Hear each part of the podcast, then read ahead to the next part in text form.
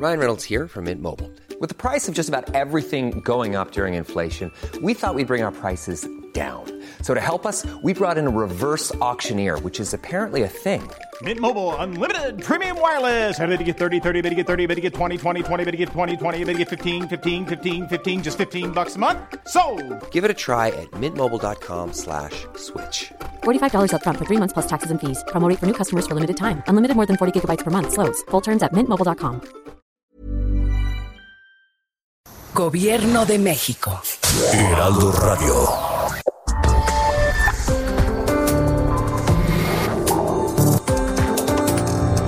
Muy buenas noches, buenas noches y bienvenidos a República H en este lunes, lunes 20 de septiembre de 2021. Yo soy Alejandro Cacho y me da un enorme gusto saludarle a usted que nos sintoniza, que sintoniza Heraldo Media Group en toda la República Mexicana a través de las 98 estaciones de radio en todo el país y también del otro lado de la frontera en los Estados Unidos a través de Now Media y por supuesto a quienes nos ven por Heraldo Televisión. Muchas gracias por acompañarnos en este inicio de semana en el que estamos llenos, llenos de información, de muchas cosas importantes y hoy, hoy eh, estamos transmitiendo desde la cabina de el Heraldo Radio.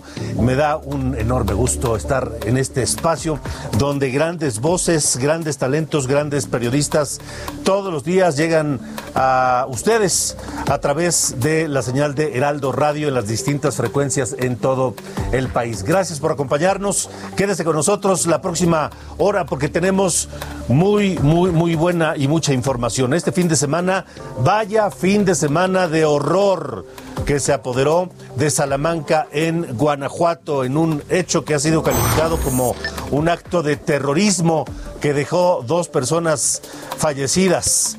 Un paquete explosivo fue entregado en un restaurante allá en Salamanca y dos personas murieron. Este acto, según el gobernador Diego Sinué, el gobernador de Guanajuato, es un acto terrorista sin precedentes. Estaremos hablando del asunto, por supuesto, aquí en República H.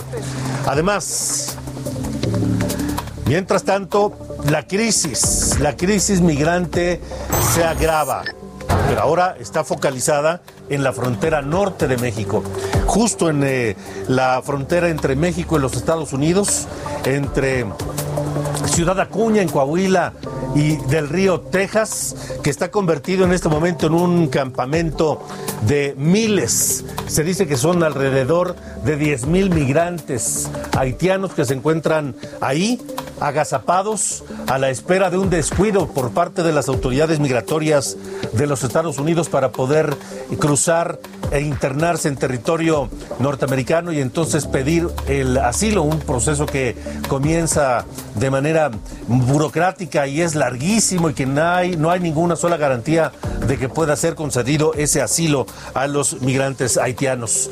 Además, aquí en República H, la temporada de lluvias que no ha terminado y que sigue causando estragos en todo el país. Este fin de semana hubo inundaciones en Morelos, en Querétaro, en Tula, en Hidalgo hay de nuevo alerta, riesgo de inundación en Tula Hidalgo. Mientras tanto, en el Cerro del Chiquihuite, aquí en el norte de la Ciudad de México, se prepara ya la entrada de maquinaria pesada para rescatar los cuerpos de dos personas que resultaron eh, sepultadas por toneladas de piedras, de lodo y que desde hace 12 días están desaparecidas. Así que estaremos en vivo también desde el Cerro del Chiquihuite esta noche de lunes aquí en República H, donde hablamos de lo que realmente ocurre en el país. Yo soy Alejandro Cacho, gracias por acompañarnos hoy y comenzamos.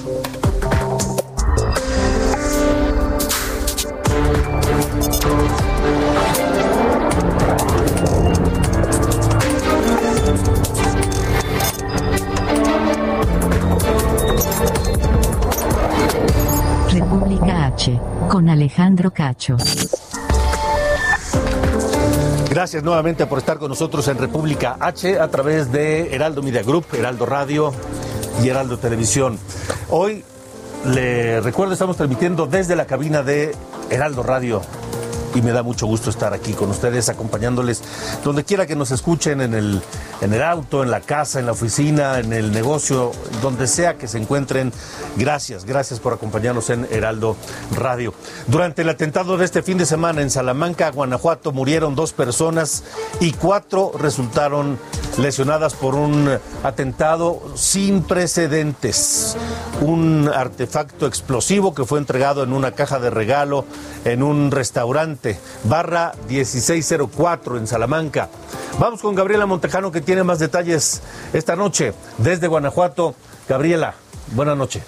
Hola, ¿qué tal Alejandro Auditorio? Muy buenas noches. Así es, el acto terrorista perpetrado en Salamanca que cobró la vida de dos empresarios incrementa los niveles de violencia en la entidad y obliga a una mayor coordinación con las autoridades federales.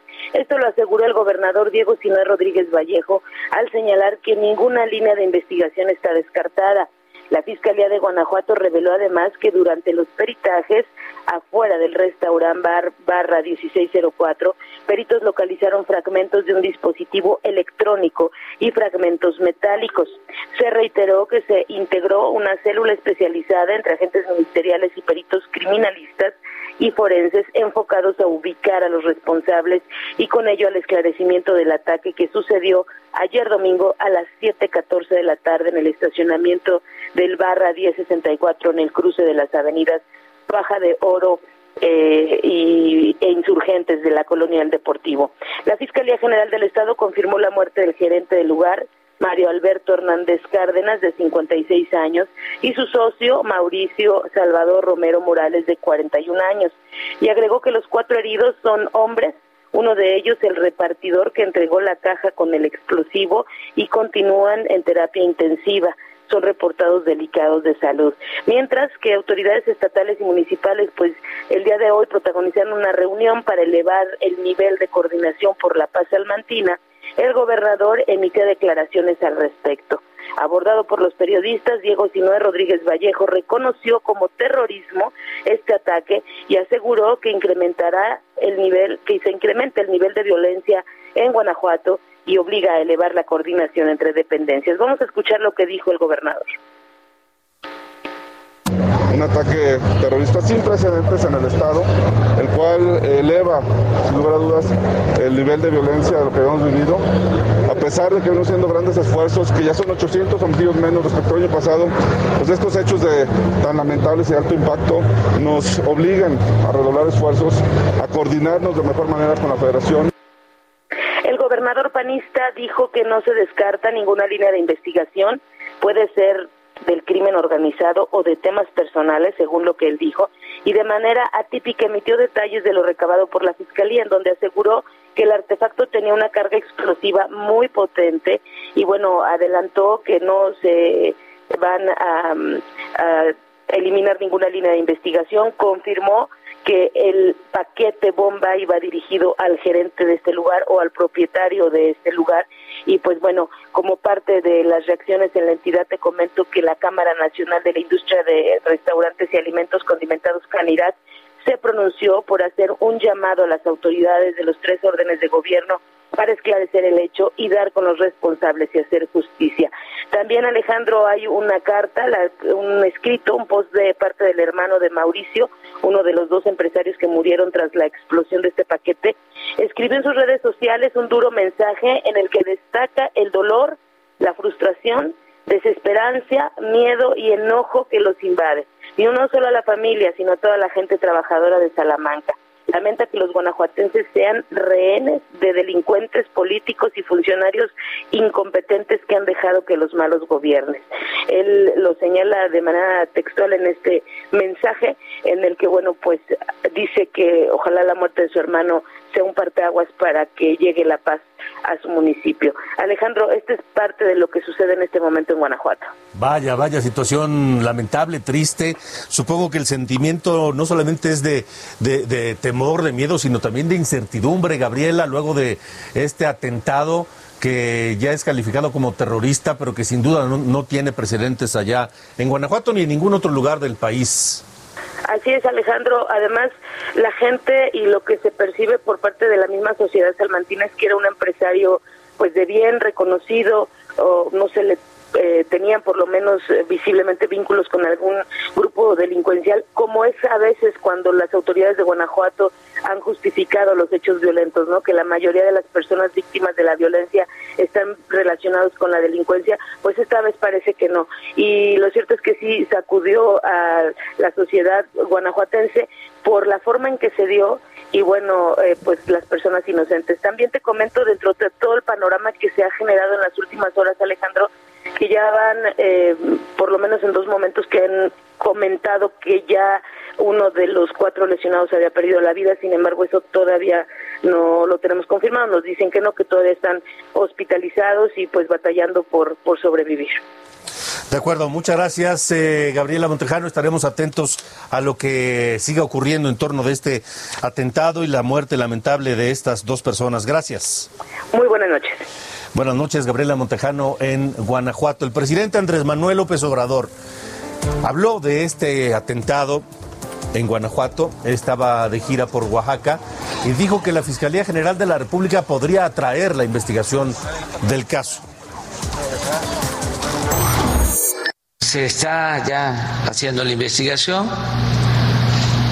Es probable que la Fiscalía General de la República atraiga el caso por tratarse de el uso de explosivos y se va a investigar. No quisiera entrar en el terreno de las especulaciones. Vamos primero a conocer. Esta noche, aquí en República H, le agradezco que nos eh, acompañe el hermano de Mauricio, Mauricio Romero, una de las víctimas de este atentado en Salamanca, Guanajuato, que pues como ya nos lo dijo nuestra compañera Gabriela Montejano, era una persona de bien, un empresario respetado, reconocido, querido allá en Salamanca. Eh, Eddie, Eddie Romero, gracias por estar con nosotros esta noche. Primero nuestro, nuestro pésame y nuestra condena a este atentado. Gracias Alejandro, a ti y a toda tu audiencia. Supongo que la tristeza es enorme, pero la frustración, el coraje, ¿no? Claro, digo, más allá de de la pena, eh, eh, lo que sentimos es frustración, como tú dices, enojo, impotencia, eh, pues esos sentimientos que, que vienen y que no vienen nada más de mi familia, creo que es un sentimiento que todos que vivimos estas situaciones se hace sentir. Mauricio había recibido amenazas, ¿temían ustedes por su seguridad? No, digo, no en, de manera particular, como lo he reiterado eh, con diferentes medios, creo que es, entendible que quien se, termina de emprender un, proyecto como el que tenía mi hermano en un negocio en Salamanca es alguien valiente porque pues es saberse que, que la delincuencia es quien gobierna esta ciudad y que tarde que temprano podrán eh, ser víctimas de extorsión como padecen la mayoría de los empresarios locales. Qué, fuerte esto que nos dices, la delincuencia es quien gobierna la ciudad. ¿De plano así es allí en Salamanca? Pues sí, yo creo que eh, sí, en cierta forma, si, si, si lo ves desde la perspectiva de que es un impuesto, es una imposición pagar derecho de piso, cuando la seguridad no sirve, hoy vemos que recorrer las calles de Salamanca soldados, fuerzas especiales, en Guardia Nacional, y creo que más allá de sentirnos protegidos, nos sentimos intimidados, y como lo he dicho, este, es una estrategia fallida porque es como ir por el bosque gritando aquí estoy y el, el lobo obviamente el oso se escondería, ¿no? Entonces yo creo que eso es lo que define esta situación. Ellos eh, nos tienen como renes, nosotros estamos hasta las rejas en nuestras casas, lo comparte mi hijo, eh, tiene la edad para estar saliendo y, y la continua de todos los que tenemos hijos eh, yo no vivo aquí, pero mis, familiares no salgas, no, no te diviertas, este, no convivas porque no sabes quién es, con quién estás. Este, entonces eso es muy lamentable que uno esté pensando y uno sea el rehén de estas personas y yo sea quien, quien, tiene el poder de decidir quién, quién está, quién está y, obviamente la lamentable de de mi hermano pues ojalá sirva para generar este tus acciones. no solo del gobierno, sino de esta sociedad que tan podrida que tenemos en México. Estamos platicando aquí en República H con Eddie Romero, hermano de Mauricio Romero, una de las víctimas del atentado en Salamanca la tarde de ayer. Eh, supongo, Eddie, eh, que la solidaridad del empresariado de Salamanca eh, está patente, pero ¿alguna autoridad les ha dicho algo? ¿Les han hecho algún compromiso? ¿El gobernador del estado se ha comunicado con ustedes para por lo menos darles el pésame? ¿Qué ha pasado? No, digo, salvo la unidad de víctimas que fue la única que tuvo como proceso y, todos los procesos, eh, digamos, judiciales o investigación ha estado cerca, no, no hemos recibido ninguna llamada.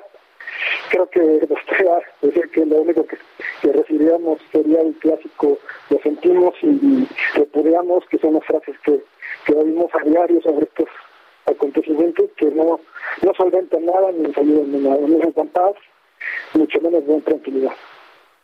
Eh, me parece increíble que el gobernador del estado no haya tenido la sensibilidad hasta este momento de comunicarse con ustedes. Eh, supongo Mauricio era casado, tenía hijos. No, era ah, soltero. Afortunadamente yo, entre los males, los, males, este, era soltero y no me estaba casado. Pero aún así, eh, era, era hijo, era hermano, era amigo, ¿no? Este, y, me parece increíble que el gobernador de Guanajuato no haya tenido la sensibilidad hasta este momento de llamarles y mostrar al menos eh, indignación por lo ocurrido. ¿Qué piensan hacer ustedes como familia, eh, Eddie? Eh, ¿Van a seguir en Salamanca? ¿Han pensado en irse? ¿Qué les pasa por la cabeza? Pues muchas cosas. Ahorita, como entenderás, también yo, yo no vivo aquí en Salamanca, yo, vivo fuera de Salamanca, yo voy a estar en compañía de mis padres, aquí crecí y aquí están mis raíces y mis amigos, pero este justo el destino y esta situación nos lleva a estar fuera, pero sin embargo pensamos no solo fuera de México, sino tal vez fuera del país, o sea, que vienen muchas cosas, llevarme a mi papá de aquí, pero también pues para ellos son sus amigos, son sus, eh, su gente, es empezar una nueva vida y eso claro que les genera conflicto. Este, lo que quisiéramos es que no paz, ¿no? no es posible, vuelva a lo mismo que tengas que cambiar toda tu vida porque no funcionan las cosas o porque los estúpidos que andan por ahí haciendo esto, pues no, no, no, no pasa nada, ¿no? O sea, la justicia no basta, lo digo, lo reitero, no, no basta darles en la cárcel si seguimos intranquilos y no podemos transitar por nuestras calles y nuestros hijos no están Sí, la justicia no basta, sino que les han robado también la, la, tranquilidad. la tranquilidad, sí, por supuesto. Pues Eddie, gracias por eh, este testimonio, gracias por la valentía y la entereza de hablar a nombre de Mauricio, a nombre de, la familia. Eh, nuestro, insisto, nuestra solidaridad desde acá. Ojalá que, que se dé pronto con los responsables y que Salamanca, ustedes por supuesto, recobren la, la tranquilidad lo más pronto posible. Te agradezco tus palabras y muchas gracias a ti a todo el Muchas gracias, gracias. Eddie, Romero, hermano de Mauricio, este joven empresario en Salamanca que murió asesinado por un atentado cobarde de delincuentes que no solamente querían robarle, sino que además le, le, terminaron robándole la vida. Son las 8 de la noche con 18 minutos, 8 con 18, tiempo del centro de la República Mexicana. Estamos en República H y para continuar con este tema, me da gusto saludar esta noche al maestro Gerardo Rodríguez Sánchez Lara, profesor de Seguridad Nacional de la Universidad de las Américas Puebla, columnista de Heraldo de México y un experto en estos temas, una, autoridad muy reconocida eh, como analista, como consultor, como catedrático en temas de seguridad. Gerardo, te saludo, ¿cómo te va? Gracias por estar aquí. Gracias, Alejandro. Un privilegio, como siempre. Gerardo, ¿qué opinas? ¿Cuál es tu primer análisis de lo ocurrido en Salamanca?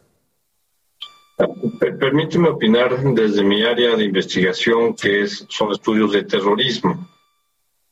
Eh, en este sentido, eh, fue un atentado claramente que quiso y que, y que está causando temor, terror en la mente de los adversarios quienes hayan sido.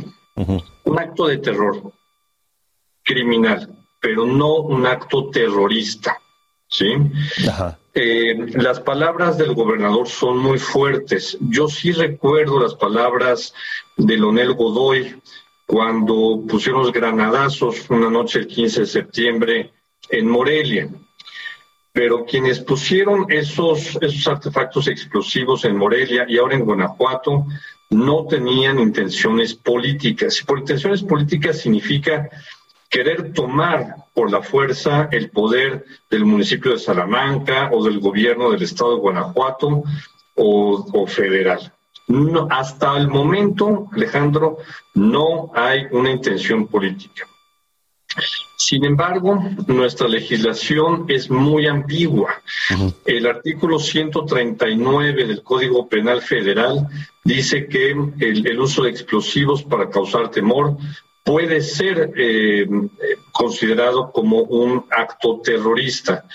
Pero en la legislación internacional y, y en la doctrina de terrorismo del Estado mexicano, este atentado, si no se demuestra que hubo una intención política, no va a ser considerado como tal, Alejandro. Entonces, la, la intención, la intencionalidad política o no, eh, hace la diferencia entre un atentado de terror de un atentado terrorista?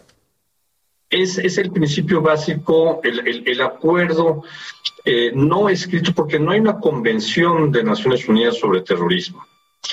Eh, entonces, es, es, es, un vacío legal muy fuerte, pero los, eh, los gobernadores, los políticos, mis alumnos en, instituciones civiles y militares, yo les digo que tienen que tener muchísimo cuidado en catalogar un acto de extrema violencia como fue este, como terrorismo, Alejandro. Entonces, ¿qué decirle a aquellas personas que comparan esto ocurrido en Salamanca ayer, este atentado, esta explosión, esta muerte a través de un explosivo, eh, con la e-, era del narcoterrorismo colombiano y de Pablo Escobar? Es, es, muy buen tema. Pablo Escobar quería ser presidente de Colombia.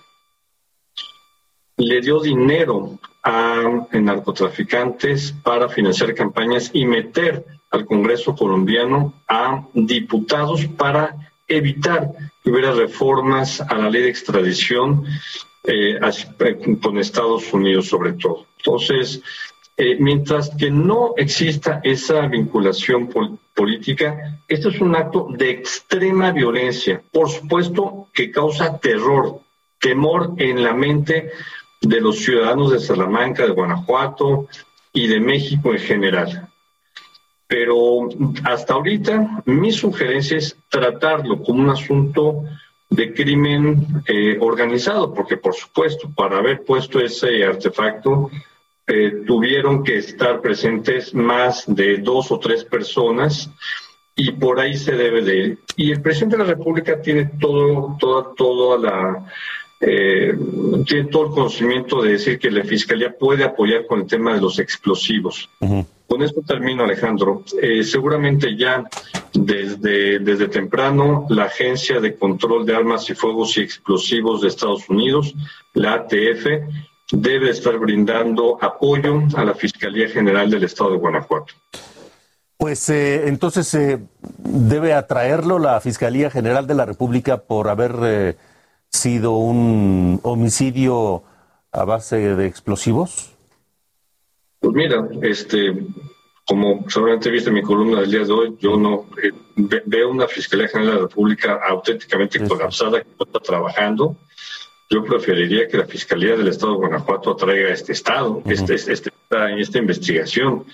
La Fiscalía General de la República está colapsada con un fiscal acusado de graves casos de corrupción, de impunidad. Entonces, yo, yo, yo solo dejaría a las autoridades estatales con apoyo de la ATF. Pero también, Gerardo, el fiscal de Guanajuato está este, sumamente señalado y criticado y, los eh, resultados en el combate a la eh, inseguridad y la violencia en Guanajuato no le ayudan. Sí, sí, sí, hay, que reconocerlo. Eh, yo tengo colegas en la Secretaría de la Defensa Nacional que tienen serias dudas del fiscal estatal. Del, del, del fiscal guanajuatense. Vaya, vaya situación. Gerardo, siempre es un gusto saludarte. Gracias por estar otra vez aquí en República H. Fuerte abrazo, Alejandro. También para ti, muchas gracias, el maestro Gerardo Rodríguez Sánchez Lara, una autoridad, créame, una autoridad en el análisis, en el estudio, en la consultoría y en la academia de estos temas que tienen que ver con la seguridad nacional y con el terrorismo. Vamos a ir a una pausa, estamos en República H, transmitiendo para toda la República Mexicana a través de Heraldo Radio y también a través de Heraldo Televisión. Esta noche desde la cabina de El Heraldo Radio para todo el país. 98 estaciones eh, de radio en, el, en la República Mexicana y por supuesto más allá de la frontera. Y ya que hablamos de la frontera, vamos a ir a analizar y a ver cómo está la situación en una parte de la frontera norte de México y los migrantes haitianos. Yo soy Alejandro Cacho. Pausa y continuamos.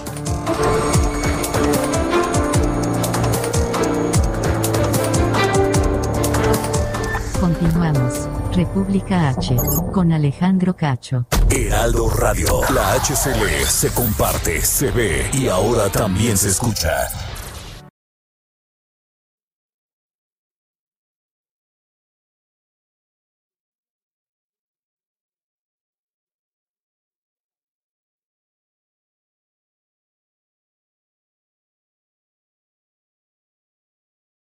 Heraldo Radio 98.5 FM, una estación de Heraldo Media Group, transmitiendo desde Avenida Insurgente Sur 1271, Torre Carrachi, con 100.000 watts de potencia radiada.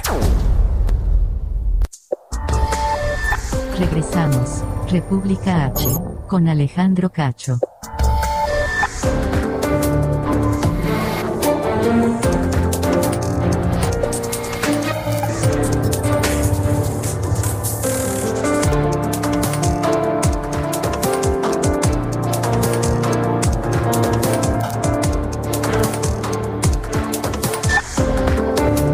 Gracias por continuar con nosotros en República H.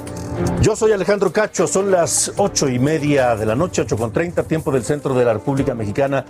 Estamos transmitiendo desde la cabina de El Heraldo Radio para toda la República Mexicana y también para los Estados Unidos. Saludos a quienes nos escuchan y nos ven en Chicago, a quienes nos escuchan y nos ven en Atlanta, en Dallas, en San Antonio, en Houston, eh, un abrazo fraterno desde México y también, por supuesto, a todos en la República Mexicana.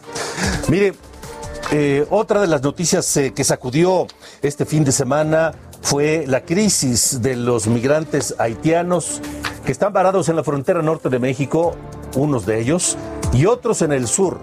Los que llegan al sur en la frontera con Guatemala ingresan o tratan de ingresar a México para atravesar todo el territorio y entonces poder llegar a los Estados Unidos. Algunos otros han arribado ya a territorio eh, norteamericano, aunque no han ingresado de manera legal y no eh, se enfrentan a la muralla de la patrulla fronteriza. ¿Qué está ocurriendo allá? Hay un punto que es eh, la, la crisis neurálgica de esta migración de básicamente haitianos, aunque también algunos centroamericanos. Vamos contigo, Alejandro Montenegro, al eh, reporte completo desde Coahuila. Te escuchamos. Buenas noches. ¿Qué tal? Buenas noches, Alejandro. Te saludo con mucho gusto desde Coahuila, donde, bueno, pues eh, desde hace unos días se vive, como tú mencionas, una crisis por este tema de la migración. Debido a esta aglomeración, se habla de cifras que han llegado a estar más de 16 mil migrantes de Haití y de otros puntos que están, eh, como ya lo señalabas, acampando justo debajo del puente internacional que conecta al municipio de Acuña, Coahuila, con eh, del río eh, en, el estado de Texas, en Estados Unidos. Y bueno, pues esta situación ha generado ya algunas consecuencias. El pasado viernes, autoridades de Estados Unidos, autoridades aduanales, decidieron cerrar por completo este cruce internacional entre Acuña y del río como una medida de seguridad ante toda esta situación. Y después el sábado también las autoridades dieron a conocer un plan mediante el cual buscan ya resolver esta crisis. Entre ellas, bueno, pues la iniciaron ya ayer, por ejemplo, las deportaciones. Se estima que hoy, eh, de acuerdo con algunas agencias, ya son más de seis mil migrantes los que fueron retirados precisamente de este campamento debajo del puente internacional. Algunos ya fueron deportados a sus países de origen y otros están siendo trasladados a otros, eh, a otros centros de procesamiento allá en Estados Unidos para esperar a que se defina su situación legal. También hay que decir que este lunes estuvo ahí, precisamente en el puente internacional de Del Río, el secretario de Seguridad Nacional de Estados Unidos, Alejandro Mayorkas, y bueno, pues él señalaba que el gobierno de Estados Unidos tiene una posición tajante que es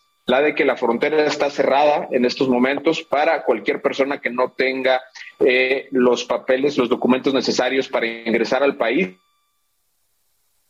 Hoy se hicieron por ahí virales algunas imágenes donde algunos agentes eh, de la policía de Estados Unidos persiguen a caballo precisamente a los migrantes tratando de cazarlos para detenerlos. Y bueno, pues eh, sobre eso el secretario decía que tendrá que revisarse si la actuación de esos agentes se apega al marco jurídico de los Estados Unidos. espera que a finales de esta semana los más o menos 12 mil migrantes que quedan después de, todos, de estos 6 mil que ya fueron retirados, pues durante la semana van a ser también ya o bien deportados o bien trasladados a otros centros de procesamiento para que ya eh, ya no haya aglomeración, precisamente esta aglomeración que hemos visto ya en algunas imágenes que se está llevando a cabo en estos momentos. También hay que decir que del lado de México autoridades decidieron poner cuatro filtros sanitarios en diferentes carreras, eh, carreteras de Coahuila con el objetivo de eh, revisar la documentación. Todo esto porque en los últimos días, como ha ocurrido, eh, están llegando también muchos autobuses llenos de migrantes de Haití, de Estados Unidos, de perdón, de otros países que intentan llegar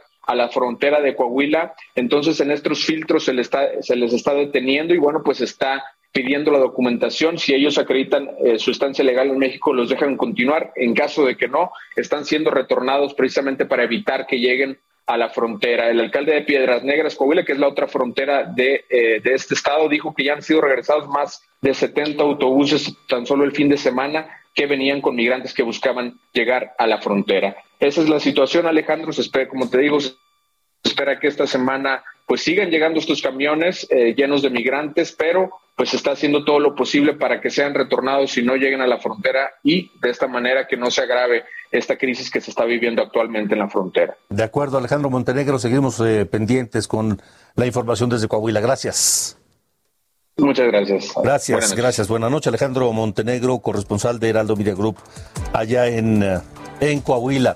Y yo le voy a le voy a, comentar algo que yo creo que usted debe saberlo, porque seguramente como muchos de nosotros, si vio las eh, fotografías o si vio en redes sociales videos de los momentos en que estos agentes de la patrulla fronteriza de los Estados Unidos detienen a los eh, haitianos como pueden, eh, y las imágenes que más indignaron a mucha gente son aquellas de agentes norteamericanos blancos a caballo, eh, lazando a los haitianos como si fueran animales los haitianos, algunos otros golpeándolos con fuete o con cuerdas o con la rienda del caballo, no importa, pero ese trato es inhumano como quiera que se le vea, es inhumano y no debe permitirse bajo ninguna circunstancia. por desgracia, bueno, pues es la es, la situación que se está viviendo minuto a minuto en la frontera norte eh, con la presencia de estos haitianos. Pero lo que le quiero decir es que sí, nos indigna y nos hablan del corazón esto que ocurre, pero también que tenga cuidado, que esté consciente de que en México tampoco somos hermanas de la caridad. ¿eh? Recuerde las, las escenas de hace algunos días de agentes de la de migración o de la Guardia Nacional tacleando y golpeando en el piso, pateando en la cabeza a los migrantes que eran detenidos en el sur, en Chiapas. Pero si usted se llega a topar con alguno de estos eh, migrantes en algún lugar, en alguna carretera del país, le voy a recomendar que tenga cuidado, porque ya ocurrió el caso de que la Guardia Nacional en México, la Guardia Nacional mexicana, detuvo a dos personas en Tamaulipas, dos habitantes de San Fernando en Tamaulipas, que cometieron el pecado de ofrecer un aventón a algunos de estos migrantes haitianos. Y por haber sido detenidos en su vehículo transportando a los haitianos, ahora enfrentan acusaciones de tráfico de personas. Así es. Alguien que con la mejor intención ofreció un espacio en su vehículo para ahorrar algunos metros o kilómetros de caminata a estos haitianos que han atravesado miles de kilómetros como han podido, arriesgando sus vidas, trayendo a sus hijos con ellos, y que alguien con buena intención quiere ofrecerles un aventón, ahora enfrentan cargos en México por tráfico de personas. Tenga usted cuidado y tómenlo en cuenta. Son las 8.38, esto es República H, gracias por acompañarnos.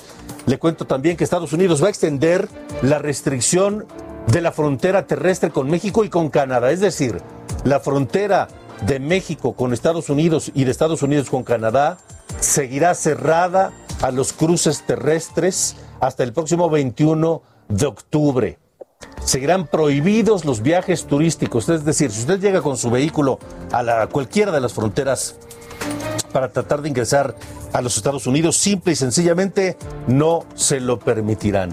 Solo se autorizarán cruces terrestres a ciudadanos estadounidenses o a personas, a residentes legales en los Estados Unidos, así como viajes por razones médicas o viajes de estudio.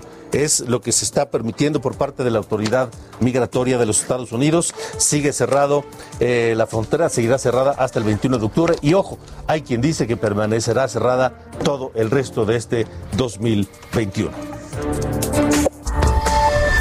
Esto es República H.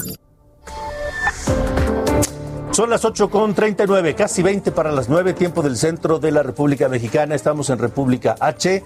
Vamos a ver qué ha pasado con la pandemia del COVID, los últimos números en México. Acuerdo con la Secretaría de Salud, en las últimas 24 horas se registraron 3.367 nuevos contagios y 262 defunciones por COVID en México. En Jalisco se registraron 623 casos de COVID entre estudiantes y trabajadores de escuelas. Solo cuatro planteles con más de 13.000 estudiantes tomaron medidas de contención, mientras que otras cerraron solo las aulas donde hubo contagios. El gobernador Enrique Alfaro aseguró que no se puede bajar la guardia ante el regreso a clases. Samuel García encabezó la primera caravana para vacunar a menores de edad. Salieron desde Nuevo León con rumbo a Texas. El gobernador electo declaró que pretende inmunizar a 200.000 niños y niñas como parte del programa de vacunación transfronterizo. Michoacán reanudó el regreso a las aulas del nivel básico tras un año y medio de interrumpir las clases presenciales. Se registró menos de la mitad de asistencia para los alumnos, mientras que algunos maestros no acudieron a dar clases por el paro que mantienen debido al adeudo de salarios. En Tampico, Tamaulipas, se presentaron 11 amparos ante un juzgado federal para que niños y niñas con diabetes sean vacunados contra el COVID-19. La Secretaría de Salud indicó que hay más de 600 menores de edad que están en riesgo por distintas enfermedades y que es urgente que el gobierno federal dé las facilidades para que sean inmunizados. 140 toneladas de desechos de pacientes con COVID saturaron los basureros de Matamoros. Se trata de cubrebocas, overoles, gasas, guantes, sondas y otros materiales de los hospitales. Personal de salud de Tamaulipas advirtió que no hay una recolección adecuada de la basura con mayor riesgo. Vamos al Estado de México porque eh, continúa el drama de los eh, de las personas que se encuentran sepultadas. Una madre joven, una mujer de 20 años y su hijo de 5 que fueron sepultados tras el deslave en el cerro del Chiquihuite. Hoy el secretario general de gobierno del Estado de México, Ernesto Nemer, habló del tema y dijo que antes del derrumbe no hubo notificación de riesgo alguno en la zona. Pero dijo que ya una vez ocurrido este desgajamiento, las lluvias que no cesan y el sismo reciente, es un hecho el peligro que corre la gente que sigue asentada ahí en las faldas del cerro del Chiquihuite. Lo, importante ahorita primero fue notificarlos, pedirles que se salieran porque hay un riesgo inminente, que se llevaran notarios para hacer el censo y cuidar de sus propiedades. Segundo, reubicarlos en los albergues que tenemos y empezar con un programa de, un programa de reubicación, de reubicación en algunos lugares. Y precisamente esta noche siguen los trabajos de búsqueda de los eh, cuerpos de estas dos personas, una madre y su hijo, eh, que permanecen ahí desde hace, me parece, ya son 12 días. Vamos contigo, Javier Ruiz, que tienes la información, estás ahí en la zona cero del El Chiquihuite. ¿Qué se vive esta noche? Adelante. Hola Alejandro, ¿qué tal? Te saludo con gusto, excelente noche. Pues efectivamente, como bien lo mencionas Alejandro, continúan las labores de música de Paola y de Dylan de 5 años eh, de edad. Justamente pues hace cerca de 11 días, desafortunadamente se desgajó pues parte de este cerro, dejando atrapados pues a estas dos personas y también a Mía de 3 años, quien pues ya fue desafortunadamente encontrada y sin vida, ya fue también sepultada en un panteón de aquí de la colonia San Lorenzo. Hasta el día de hoy, Alejandro, pues lo que nos han referido las autoridades es que continúan las labores de búsqueda.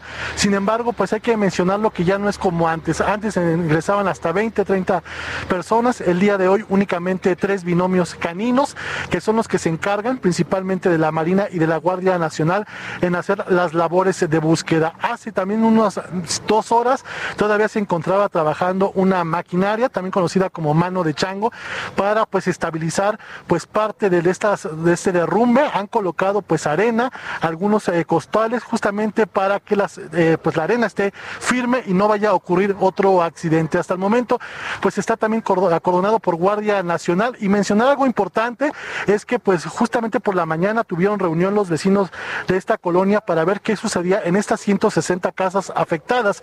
Sin embargo, pues la mayoría de ellas que hemos platicado, uno de los grandes problemas es que muchas casas no tienen pues escrituras y se les están solicitando. Mencionar que ellos también pues llevan eh, viviendo prácticamente desde 40 a 50 años y lo que nos han referido que han pagado pues el predio, el agua, prácticamente como si estuvieran pues estos, eh, estas habitaciones o estos, estas casas de manera regular. Sin embargo, pues les están solicitando justamente las escrituras para ver qué es lo que va a suceder, si se las van a liquidar o si van a, a reubicarlos. Y es la gran incertidumbre que tienen estos vecinos. Las maniobras continuarán el día de mañana por la mañana. Las labores de búsqueda continúan todavía por el momento y realmente pues todavía continúan estos 200 metros a la redonda pues resguardados por elementos de la Guardia Nacional. Referí que también hay muchas muestras eh, de apoyo principalmente de parte de los vecinos que no, dejan de traer pues ropa, no dejan de traer eh, comida.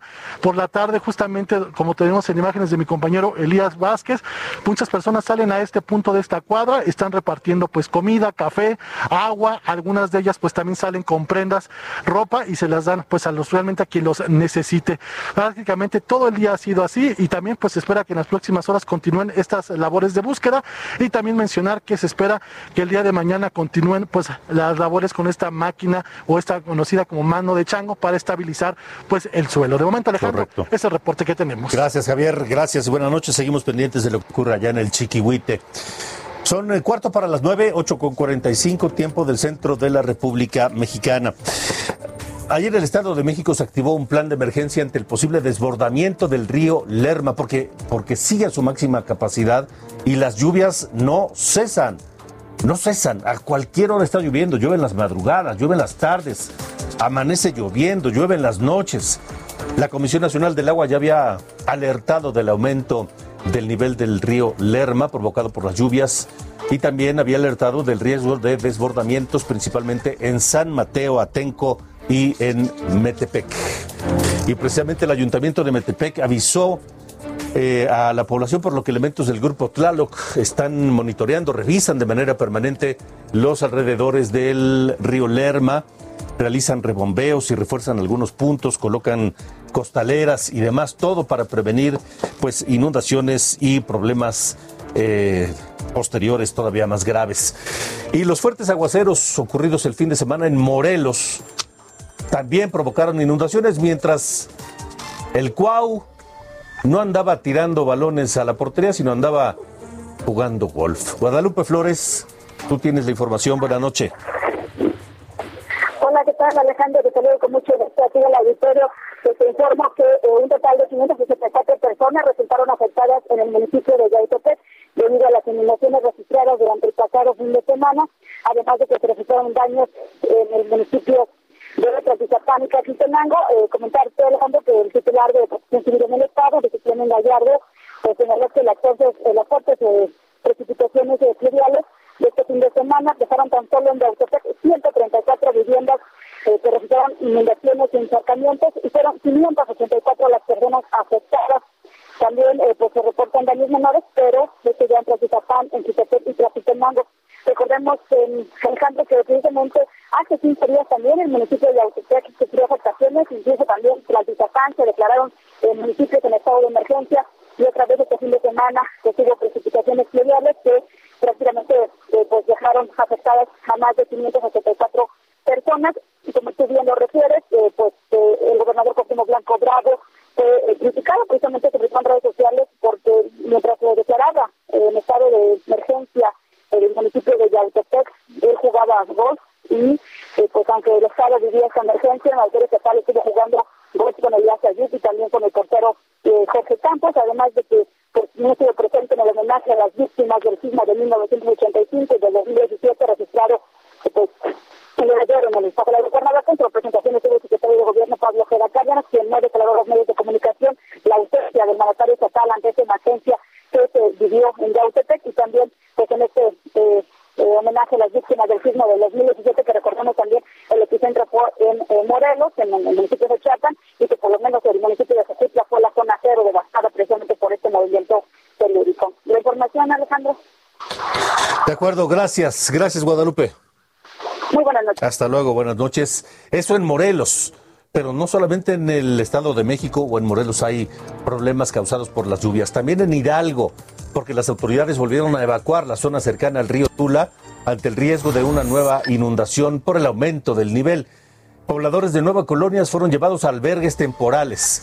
Es el tercer desalojo en esa zona en menos de dos semanas, porque la Comisión Nacional del Agua estima que las lluvias continuarán y el nivel del río Tula pues aumentará.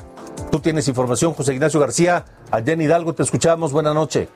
¿Qué tal, Alejandro? Un saludo a ti y a todo el auditorio. Pues comentarles que efectivamente el nivel del río Tula sigue en incremento en las últimas horas. Ya comenzó a desbordarse en una de las regiones de la ribera del municipio de Xmiquilpan, en el Valle de Mezquital.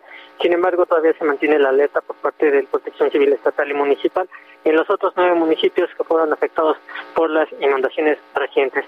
Comentarles también que el gobernador del estado, Omar Hayat Meneses, informó que debido a las condiciones meteorológicas que se prevén en las siguientes horas, se mantiene en estado de alerta la zona de Tula, aunque todavía no se mantiene en condiciones similares a las que se registró el pasado 7 de septiembre, cuando fueron afectadas más de 3.000 personas en el municipio de Tula de manera directa.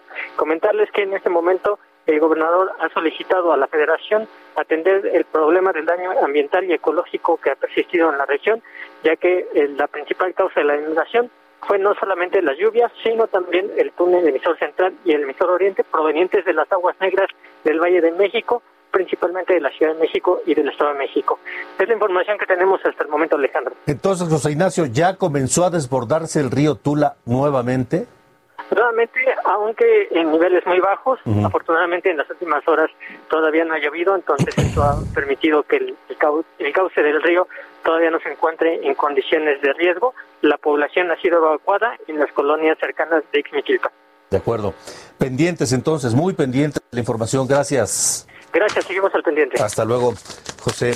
José Ignacio García en, en, Hidalgo. Y ya como nos lo comentaba el gobernador Omar Fayad, pide al gobierno federal reparar el daño ecológico causado a Tula, porque todas las, toda la porquería, todos los desagües del Valle de México, imagínese, imagínese, de la Ciudad de México y del Valle de México, van a dar a Tula.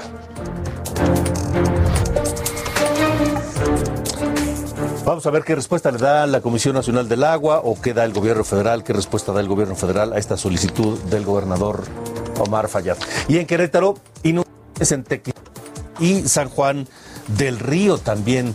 Autoridades informaron que los fuertes aguaceros este fin de semana provocaron el desfogue de la presa El Centenario. En Tequisquiapan desalojaron tres hoteles, y toman, por supuesto, algunas previsiones también allá en Querétaro. El gobernador de ese estado, Francisco Domínguez, pide a su gabinete estar atentos. Luego de evaluar la situación, la Secretaría de la Defensa Nacional decidió declarar el plan DN3 en el que estamos trabajando de manera coordinada. Además de trasladar a las zonas afectadas a varios de sus elementos para auxiliar a la población. Vamos a cambiar de tema. vamos a cambiar de tema porque el doctor Miguel Ángel Navarro rindió protesta. Protestó como gobernador constitucional del estado de Nayarit para el periodo 2021-2027.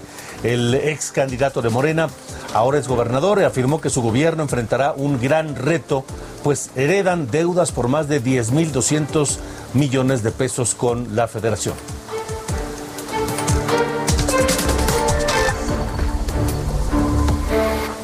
El gobernador del Estado de México, Alfredo del Mazo, presentó también informe de labores. Dijo que ha sido un año de logros y desafíos. En cuatro años, Salario Rosa ha impulsado los proyectos de vida de más de 465 mil mujeres mexiquenses.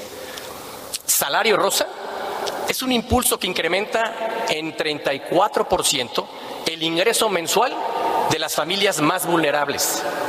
Aporta el 50% del gasto en alimentación. Antes de irnos aquí en República H, una noticia que pasó un tanto desapercibida el fin de semana, pero es eh, concernente al exgobernador de Tamaulipas, Eugenio Hernández Flores, que logró que un juez le dictara auto de libertad absoluta por falta de elementos para procesarlo por los delitos de peculado y operaciones con recursos de procedencia ilícita.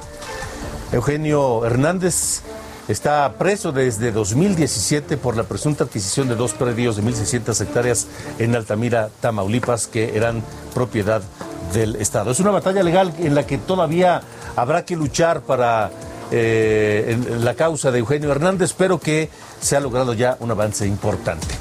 Es todo, es todo en República H. Gracias por habernos acompañado esta noche y le invitamos a que mañana nos siga aquí en República H a través de Heraldo Radio y también a través de Heraldo Televisión o que nos escuchen el podcast en todas las plataformas digitales.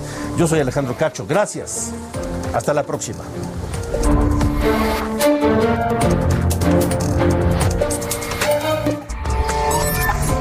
Esto fue República H con Alejandro Cacho. Heraldo Radio. The softest sheets you've ever felt. Now imagine them getting even softer over time. That's what you'll feel with Bowl and Branch's organic cotton sheets. In a recent customer survey, 96% replied that Bowl and Branch sheets get softer with every wash. Start getting your best night's sleep in these sheets that get softer and softer for years to come. Try their sheets with a 30-night guarantee. Plus, get 15% off your first order at bowlandbranch.com. Code BUTTERY. Exclusions apply. See site for details.